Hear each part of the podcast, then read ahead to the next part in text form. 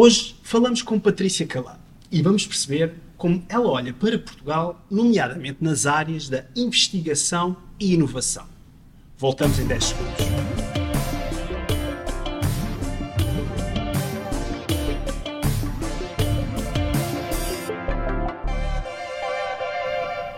Olá e bem-vindos a mais um episódio do Podcast Cruzamento. O meu nome é Daniel Delha e estou acompanhado pelo meu amigo e anfitrião André Correia. Olá, boa tarde. Um, hoje estamos muito bem acompanhados por Patrícia Calado. Uh, Patrícia, muito bem-vinda ao podcast Cruzamento. A nossa primeira pergunta é: quem é Patrícia Calado em 30 segundos? Olá, muito bom dia, muito bom dia por me terem convidado. Uh, quem é a Patrícia Calado em 30 segundos? A Patrícia Calado é alguém que trabalha na área de investigação e inovação em saúde. Uh, 26 anos, estive agora a fazer a conta rapidamente, não parece, parece que começámos ontem. Ah, e que nestes 26 anos passou por vertentes diferentes do que é investigação e inovação em saúde. Eu sou bióloga de formação, doutorada em Ciências Biomédicas pela Faculdade de Medicina de Lisboa e durante este percurso que acaba por ser de quase 30 anos eu tenho um componente, quase um terço, um terço, um terço, eu diria, de investigação fundamental e docência a nível na, na Faculdade de Medicina. Uh, depois uma mudança radical de 8 anos em que estive numa empresa de biotecnologia, a BioAlvo, portanto toda a parte do empreendedorismo, empreendedorismo, a venture capital, a desenvolvimento de um produto farmacêutico, numa altura em que era diferente do que é agora, era, era muito, éramos muito poucos a trabalhar, a trabalhar nesta área, e depois o, o terço mais recente, tirando agora ao final, uh, muito ligado, uh, e foi neste contexto que nos conhecemos, ao que são as agências financiadoras da investigação e da inovação em Portugal. Em concreto, eu tive sempre a minha responsabilidade, o que era o programa Quadro Europeu. Uh, e daí a rede nacional que eu acabei por construir no sentido de fomentar essa ligação. Há um ano e meio que abracei um desafio novo, estou como subdiretora para a investigação na nova Medical School da Universidade Nova de Lisboa e 26 anos, Patrícia. Portanto, uh, e falaste-nos aqui em, em, financiamento. Se calhar vamos começar aqui com uma pergunta algo provocadora ou não. Um, temos investido muito em saúde, mas será que isto é o suficiente? Será que chega e mais, será que temos de facto uma estratégia e objetivos a médio e longo prazo, na tua opinião, claros? A pergunta dava para muito, uma resposta muito grande. Vou responder pequenino e depois vamos, e vamos trabalhando. Nós não temos muito financiamento para investigação e inovação uh, em nenhuma área em Portugal, eu diria.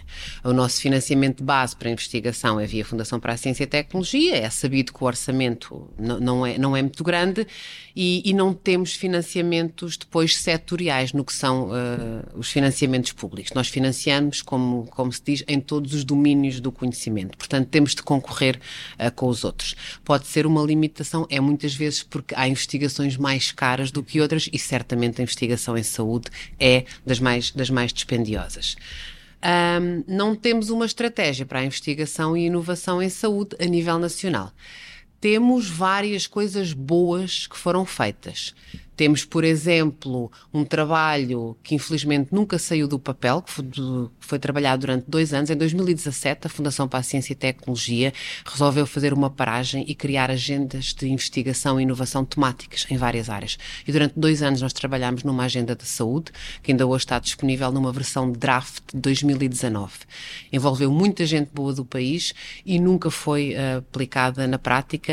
Uh, e é uma agenda que às vezes, quando nos cruzamos, quem trabalhou nela diz que pena e é atual, porque o objetivo era definir uh, o propósito era definir os grandes objetivos da investigação e inovação em saúde em 2030. E nós olhamos para aquela agenda e temos vontade de a seguir. Uh, temos depois muitos outros roadmaps, diagnósticos feitos por outras entidades relevantes. Uh, portanto, eu diria, e, e, muitos de nós dizemos, dizemos isto muitas vezes, nós temos muitos diagnósticos, nós sabemos, regra geral, o que precisamos de fazer e para onde queremos ir não temos nada que oficialize isto e que nos dê um rumo uh, para as várias instituições. Portanto, a resposta final é não, não temos a nível nacional uma estratégia de investigação e inovação em saúde. Patrícia, um, isso pode estar de alguma forma ligado, e é um tema que se fala muitas vezes, entre a colaboração entre os organismos públicos e os organismos privados, pode estar de alguma forma ligada com isso. Como é que fez esta colaboração e quais os benefícios poderão ter? Está certamente ligado ou implicará na sua implementação uh, público e privado, uh, mas dando um passo atrás, mesmo a nível do que Portugal quer para si, na, na área de investigação inovação à saúde, isto tem de haver uma, tem de haver uma decisão. E essa decisão uh, competiria ou ao Ministério da Saúde, ou ao Ministério da Ciência e Tecnologia, ou ao Ministério da Economia, depende do que nós. Eu, eu, eu, na minha perspectiva, a investigação, a inovação em saúde, investigação e inovação, é necessária com dois grandes propósitos. Um é termos sistemas de saúde que funcionem. É um direito de todos os cidadãos, portanto, têm que ser sustentáveis, resilientes e acessíveis. E nós precisamos de inovação para isto. Segundo ponto é que a saúde, a inovação em saúde, é um motor de desenvolvimento económico e social para o país. Isto dá dinheiro. E dar dinheiro ao país é bom, cria riqueza, cria empregos. E para isto nós precisamos de ter um desígnio nacional que aposte nesta área. Quem é que o deve fazer? Isto não compete a um Ministério apenas. Não será a Ciência, Tecnologia e Ensino Superior que vai cobrir toda esta vertente. Se calhar também não é só a saúde, a economia claramente está aqui envolvida. Então eu diria que temos de começar por, a nível interministerial, ter uma boa coordenação entre, pelo menos, eu não vou falar do das finanças, porque sabemos que o papel aqui é um bocadinho diferente. Um, entre estes três, no mínimo, porque depois temos que ter aqui a segurança social, temos, portanto, há outras áreas. Um, resumindo, a nível de públicos, nós precisamos de uma articulação muito forte e depois, a nível de privados, um, idem ou porque queremos nos cuidados de saúde chegar a todos e se calhar não os conseguimos, não o conseguimos fazer sem os privados, ou porque queremos criar valor económico com saúde e aí certamente que precisamos do setor privado, que é quem compete desenvolver tecnologias, novos produtos e serviços para os colocar no mercado. Um, Portanto, é essencial trabalharmos isto bem. Temos então a parte pública e a parte privada, que são extremamente uh, relevantes e importantes. E como tinhas referido, trabalhas na nova, nova Medical School uh, e está a promover uma, uma investigação de relevo e competitiva uh, a, a, a, nível internacional, especialmente em áreas interdisciplinares. gostávamos de saber que trabalho é que têm feito, um, quais é que são os pontos, o que é que salientas deste um ano e meio? Um ano e meio. Um ano e meio que tem estado neste, neste cargo. A nova Medical School é uma instituição com um potencial brutal para o que é a investigação inovação à saúde e a própria prestação de cuidados. Nós somos uma escola médica. A nova Medical School é uma escola médica. E isto torna-nos muito diferentes e com uma responsabilidade, por um lado, e um potencial de impacto também muito maior do que um instituto de investigação, uhum. ou um hospital sozinho. Portanto, nós reunimos aqui um conjunto de competências e responsabilidades que é, que é muito amplo. A nova Medical School está num processo de grande reestruturação a todos os níveis. Estamos a reestruturar o nosso ensino. Queremos formar os médicos que sejam capazes de lidar com as tecnologias de futuro, com todos os desafios uh, da inovação, da inteligência artificial. Inovação no seu sentido lato, novos processos, novos modelos de prestação de cuidados e, portanto, todo o ensino médico tem que estar adequado a isto. Estamos a criar, a construir um campus em Carcavelos, para onde mudaremos nas próximas semanas. Já temos o primeiro edifício construído, muito virado para a inovação uh, Living Labs, formação avançada, porque a educação médica e de profissionais de saúde tem obrigatoriamente que se fazer ao longo da vida. Eu, sob o meu pluro direto, tenho a investigação e, inerentemente, a inovação que, que daqui resulta, embora todos os ramos da faculdade, ensino, investigação e comunidade, uh, se intercruzem. A nível mais específico de investigação, temos um manancial enorme, porque nós somos muito fortes em investigação biomédica e temos uma investigação clínica também, um, também de excelência. O que, tem, o que eu tenho feito desde que assumi estas funções é muito tentar valorizar este ecossistema interno também e depois depois as nossas relações uh, para o exterior. Portanto, fizemos um trabalho muito interessante de mapeamento do que são as nossas competências e as áreas em que nos diferenciamos. Um, que são coisas diferentes, portanto, áreas clínicas em que trabalhamos bem e competências tecnológicas transversais. Uh, estamos a valorizar muito e ligar muito estes ecossistemas internos e depois estamos a trabalhar muito na relação também para o exterior, a potenciar, através da investigação, parcerias com a indústria, por exemplo, avançar com contracted research, Uh, e a mudar, muito importante também, uh, fazer o inception nos nossos investigadores, Nova Medical School, mas eu acho que um pouco por toda a Academia Nacional, Europeia e Global, ainda estamos nesta fase de transição, de que o que eles fazem é mesmo muito importante e vai criar valor em saúde um dia para toda a comunidade, desde quem faz a biomédica até ao clínico, portanto que há um valor no conhecimento deles que nós queremos aproveitar. Uhum. Aí, nesse, nesse ponto, um, Patrícia, como é que avalias o papel das universidades na promoção da criação de empresas relacionadas com a saúde? Um, estamos realmente a alimentar o sistema de saúde com inovação e empreendedorismo, porque referiste aí o contacto, estão a adicionar mesmo valor.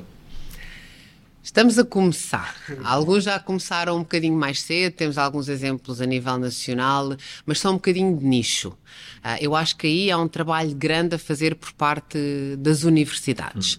Uh, o setor das tecnologias de saúde, por um lado, está um bocadinho. é muito puxado porque é muito emergente e há muito esta necessidade. Mas nós temos que criar, dentro das nossas faculdades, temos que pôr lá quem perceba e, e quem ajude, porque senão é muito difícil criarmos essa cultura ou até quem o quer fazer não tem as ajudas necessárias. Eu não tenho a certeza de como é melhor fazê-lo. Temos tido algumas discussões interessantes e há até quem defenda que a nível nacional nos podíamos unir a nível das universidades ou faculdades mais aqui, criar um mega gabinete de transferência de tecnologia, inovação. Uh, isso de facto ainda não aconteceu. Uh, eu, quando fui para a Nova Medical School em março de 2020, era uma área que não está, estávamos a trabalhar inovação, extensão à comunidade, mas não especificamente a transferência de tecnologia, o ideation a partir da investigação que fazemos, porque tem que haver lá quem olhe, tem que haver alguém que esteja atento. E isso tem sido muito interessante, porque de forma muito honesta, eu acho que a maioria das pessoas não percebeu para que é que servia. Quando eu digo gabinete, é uma pessoa, nós somos, estamos, estamos a construir, não é? Não percebeu para que é que servia este gabinete de início e foi um trabalho que fizemos dentro de explicar porquê, objetivos, em que é que vos podemos ajudar. E hoje, quem está com estas funções está perfeitamente soterrado de trabalho porque as solicitações são muitas. Há este awareness que não havia.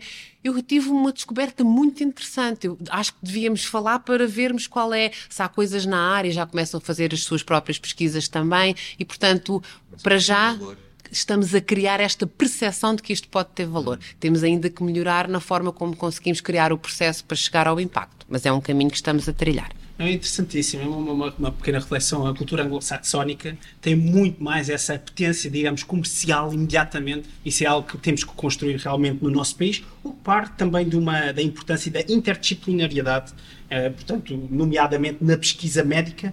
E gostávamos de perceber, do teu ponto de vista, Patrícia, achas que isto é realmente importante, esse, esse cruzamento, já falaste um pouco disso, entre as várias disciplinas, sobretudo para resolver problemas de saúde complexos? Qual é a tua opinião?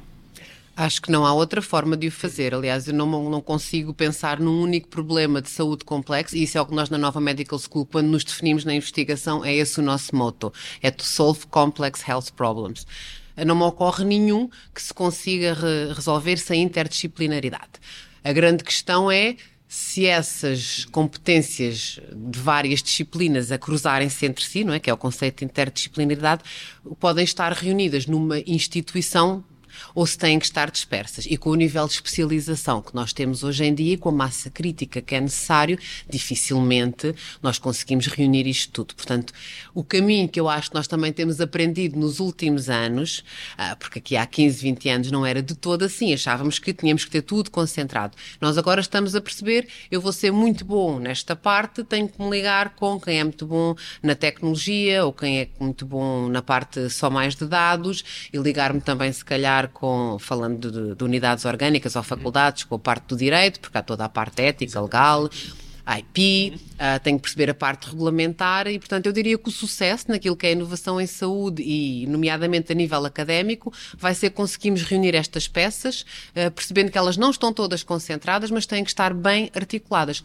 Obviamente, que uma escola médica terá que coordenar aquilo que são os desígnios grandes em termos das necessidades e dos processos necessários para, para, a investigação e inovação em saúde. Por outro lado, nós também somos solicitados, às vezes, por outras áreas para dar o nosso input quando a coordenação principal, portanto, nesse sentido, implica interdisciplinaridade, mas a área core poderá não ser a saúde, mas nós também temos que contribuir. Portanto, nós temos que trabalhar ecossistemas. Nós temos que trabalhar em ecossistemas. E se sairmos da faculdade para outras áreas, nós temos muito bons ecossistemas em Portugal, às vezes regionais, não é? Portanto, temos os prestadores de cuidados de saúde, a investigação, a indústria, as autarquias, e é assim que nós vamos conseguir criar impacto. Nós estamos a falar de ecossistemas, falámos de investimentos, falámos de inovação, e no final, como é que os investimentos públicos na saúde estão a ser monitorizados? uh, temos KPIs, temos métricas. Qual é a tua perspectiva sobre isso, Patrícia? A minha perspectiva, novamente, vou falar do que conheço, porque acho que aqui devemos uh, Uh, vou falar do que conheço melhor, que são os investimentos públicos, no fundo. Eu trabalhei muitos anos com o Programa Europeu e esse foi um esforço muito grande agora. Da, portanto, com o Programa Europeu, estou a falar do Programa de Investigação e Inovação, Horizonte 2020, agora Horizonte Europa. Quando se desenhou este novo programa, foi uma discussão brutal acerca do impacto. Nós não queremos financiar projetos, nós queremos financiar iniciativas, nós não queremos outputs, relatórios nós queremos outcomes, impactos. Uh, e isto implica que isto implica que, à partida, pensemos os projetos já com objetivos que consigamos medir. Uh, portanto, isto é o begin with the end in mind. A nível nacional, uh, como disse há pouco, nós financiamos uh, via FCT projetos uh, em todos os domínios, não temos uh, especificamente investimentos para a saúde.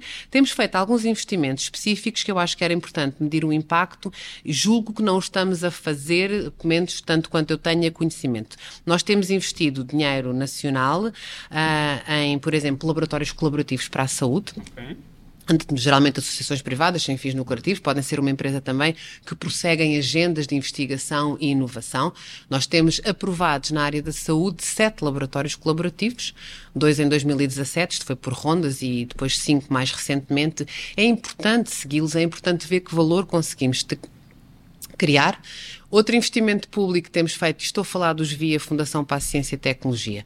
Um, e, e, foi o ano passado, e aqui tenho um bocadinho, se calhar, mais a dizer, porque estive, está mais dentro do, do sistema em que mexo. Financiámos os centros académicos clínicos. Os centros académicos clínicos podem ser um tipo de estrutura que traga um impacto positivo muito importante para o que é investigação, inovação e prestação de cuidados de saúde. Portugal quis apostar nestes centros, avaliou-os, Concorreram 12 centros académicos clínicos, financiámos 7, com 200 mil euros cada um. Aqui devo dizer, às vezes não me quero muito pronunciar, mas isto não é dinheiro. Não... Para, três, para três anos, isto é um projeto FCT.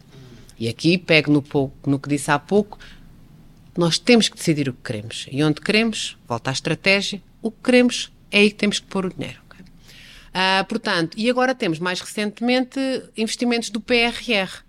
Um, temos um componente que é o componente da saúde, mas é implementação, portanto não me vou referir a esse. Na área da investigação e inovação, há assim dois bolos grandes que foram aplicados. Um foram os test beds. Hum nota de rodapé. Nada destes bolos grandes, a maior parte do dinheiro nunca foi para a saúde como área, está bem? Foi mais para a energia, sobretudo. Mas dentro do que foi para a saúde, nós estamos a financiar, julgo que 13 redes de test beds nacionais, portanto, ecossistemas que vão prestar serviço. Eu sou uma PME, estou a, que tenho um digital device e preciso de o testar eh, num hospital, num ambiente virtual e posso pagar serviço a estas test beds. Temos 13. São 60 milhões de euros. Uhum.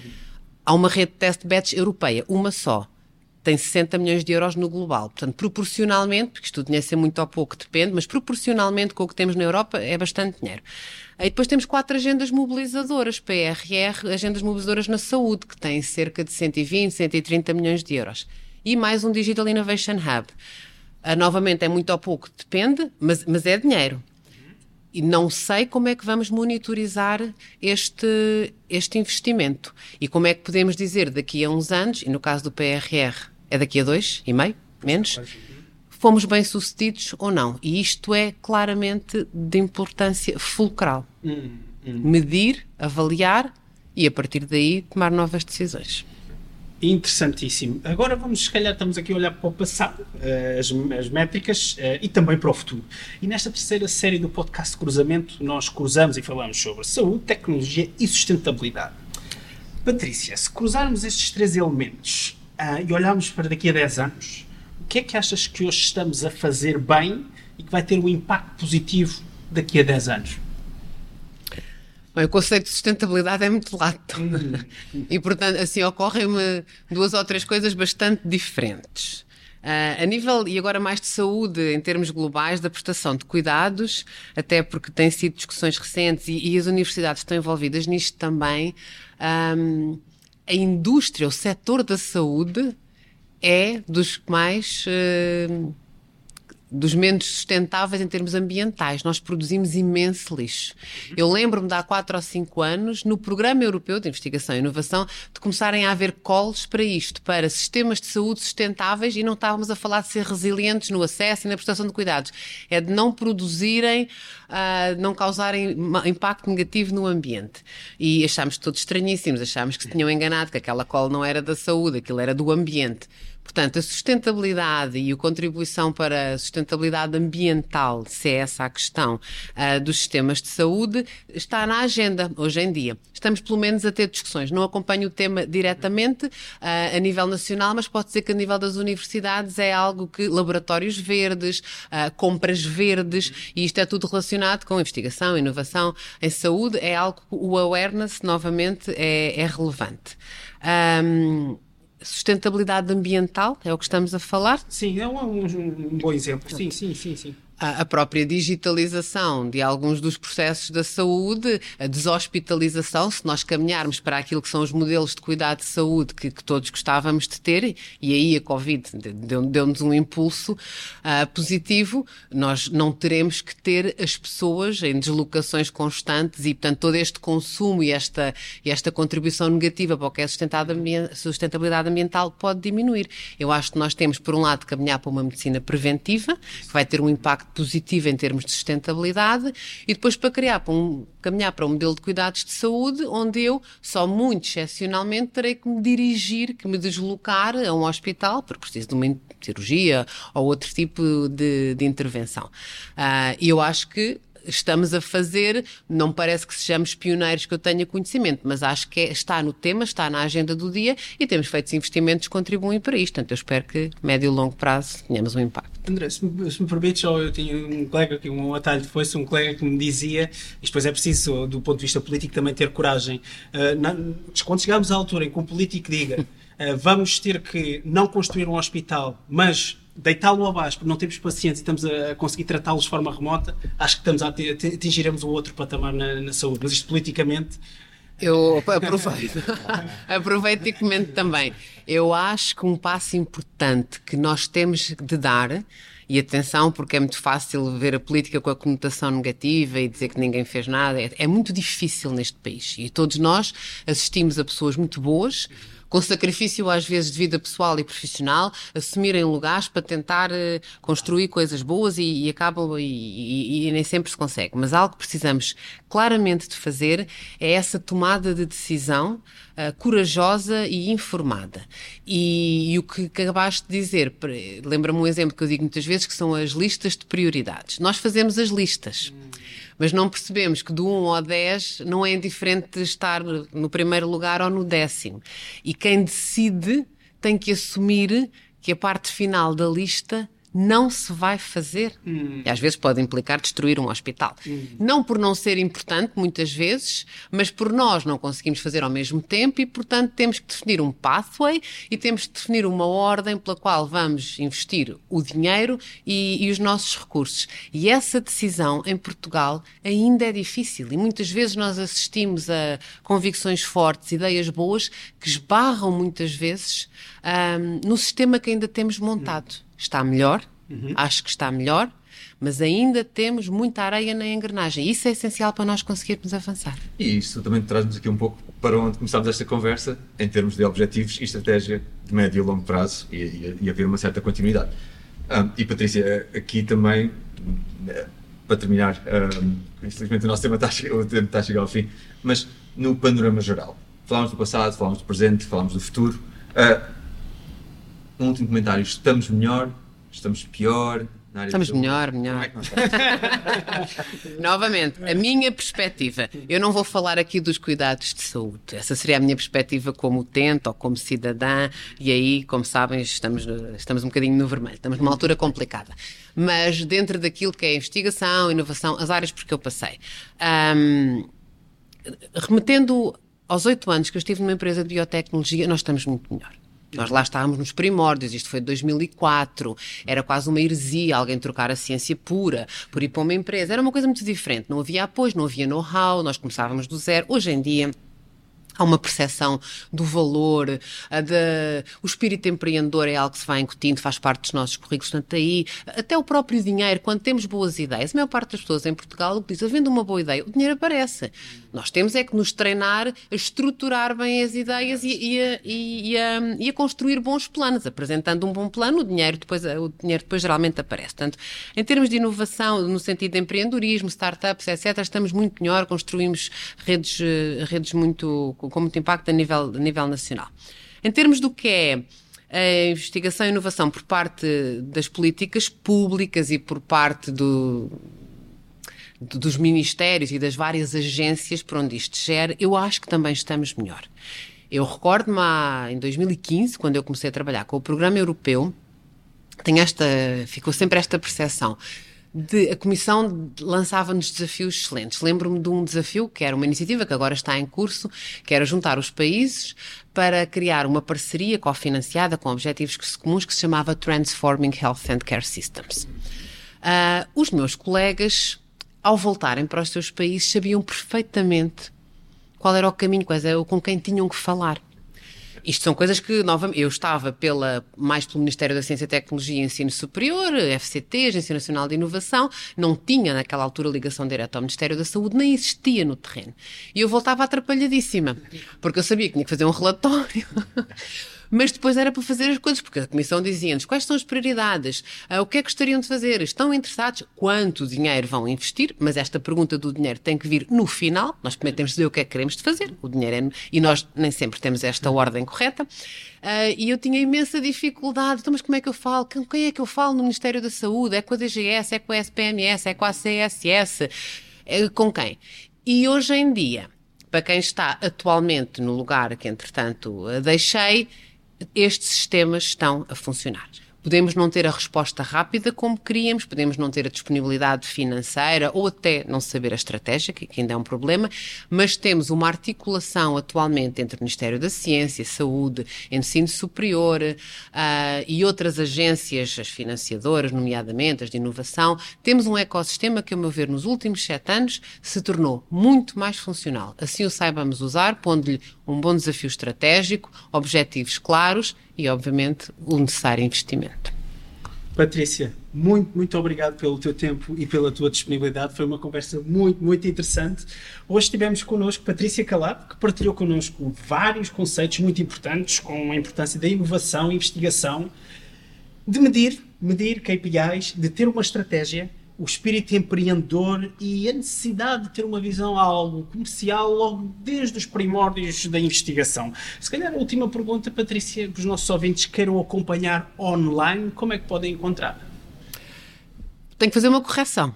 Não é uma visão algo comercial da investigação, é uma visão de valor da investigação. Pode não ser valor comercial. O conhecimento também é valor. Como é que me podem encontrar? É muito fácil, eu estou no LinkedIn, hoje em dia toda a gente consegue aceder. Estou também na página da Nova Medical School e para o bem e para o mal, somos uma, um grupo pequeno, tribo da saúde aqui em Portugal, portanto eu acho que muitos de nós nos conhecemos, se não conhecemos, perguntamos a alguém que nos há de conhecer, sempre disponível para ajudar e para contribuir para aquilo que é investigação e inovação em saúde em Portugal. Muito obrigada pelo convite.